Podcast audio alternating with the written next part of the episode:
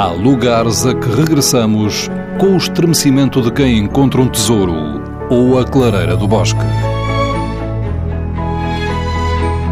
Neles nos apaziguamos ou celebramos a intimidade do mundo.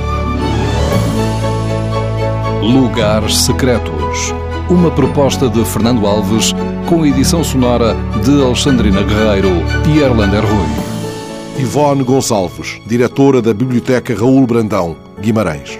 Eu venho falar de um sítio muito particular em Guimarães que me diz muito particularmente da minha vida pessoal, mas também pela singularidade daquele espaço. É um espaço religioso agora, mas que foi no início do século XVIII.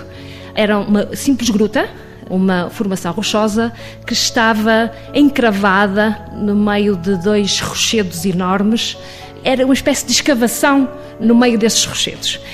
Conta a história que em 1702 se fixou lá um ermita, Guilherme Marino, que na altura se retirou para aquele espaço para ter o seu momento de contemplação, de espiritualidade e de oração e de devoção. Aquilo tornou-se depois um espaço de culto na Montanha da Penha, aqui mesmo em frente, que estamos aqui mesmo a ver, tornou-se um espaço de culto porque esse ermita colocou lá uma imagem em madeira da Virgem, representada com os meninos nos braços. Dizem que essa imagem até veio de Braga, da nossa cidade vizinha, que veio de Braga. A partir dessa altura, ele passou a ser um local de culto. E diz-se que foi o primeiro eh, espaço de culto mariano aqui em Guimarães, nomeadamente na Montanha da Penha. Depois, mais tarde, a Ordem dos Ermitas Calçados, depois da sua morte, já em 1732, presumo eu, tomaram posse dessa imagem e deram-lhe o nome de Nossa Senhora do Carmo da Penha. Portanto, é assim que atualmente ela é chamada.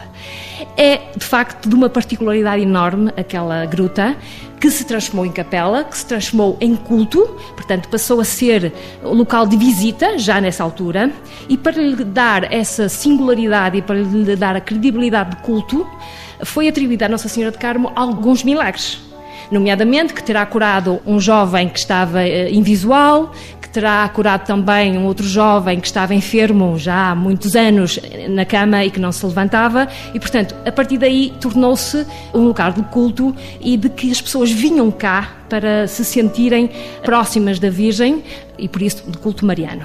Mais tarde, o Papa Pio IX, que aliás também na Penha tem uma, uma estátua de Pio IX, é o sítio mais elevado da Penha, onde se avista toda a cidade e uma distância bem grande, o Papa Pio IX atribuiu indulgências a todos os fiéis que, no dia da festa, que é uma festa anual em julho, se fizesse à Nossa Senhora do Carmo, atribuiu indulgências a todos os fiéis que lá fossem.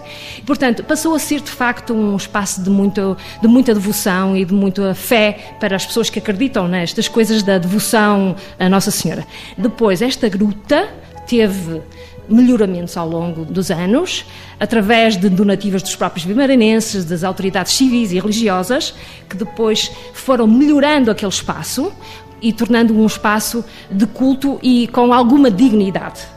Por isso que depois, quando de facto Pio IX atribuiu essas indulgências, ela passou a ter uma dimensão ainda muito maior.